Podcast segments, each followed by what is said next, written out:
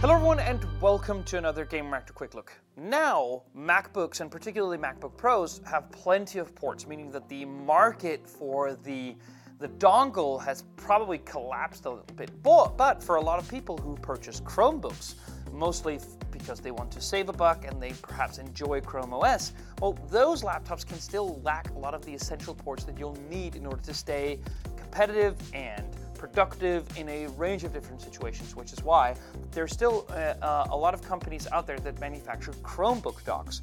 One of those are Satechi. You probably know them uh, as a brand that mainly produces stuff for Macs uh, or for Apple products in general, but they also accommodate Chromebooks, and that is exactly what this is. This is called the Multiport for Chromebook and it just adds a range of essential ports to whatever Chromebook it is that you have. So let's go through them.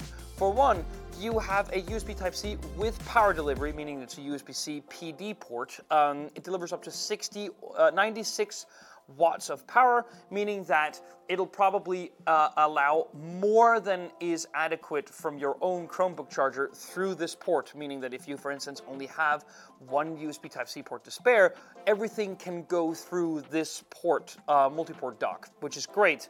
It also means that you can charge from there if that's what you want. Um, beside it, you have a 4K HDMI port. I believe this is a 2.0 port because it is uh, um, it is described as a 4K 60 hertz port, not a 4K 120 hertz, as would be the case with the HDMI 2.1.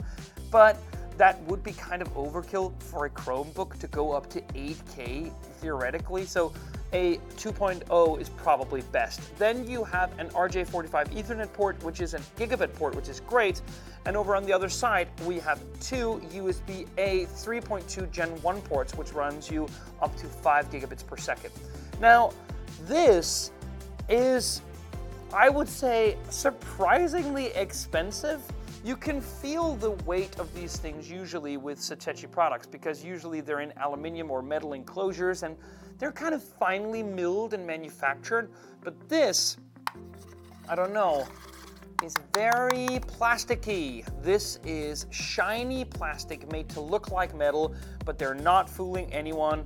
Even the Satechi logo seems cheaper than usual. So that is kind of surprising. And furthermore, it's not really cheap. I found it on the main store that Satechi, one of their main distributors, is, is sending a store called Lifestyle. Um, and there it's 899 Swedish kroner, which would translate to, let's say, around $120. Now, there may be central price uh, uh, um, dif uh, differences comparing several markets, which is why it's not always a useful analogy to make. But it is very expensive, particularly compared to some of Satechi's products that they've made for Apple products, where it's just more it's more nice, it's more premium.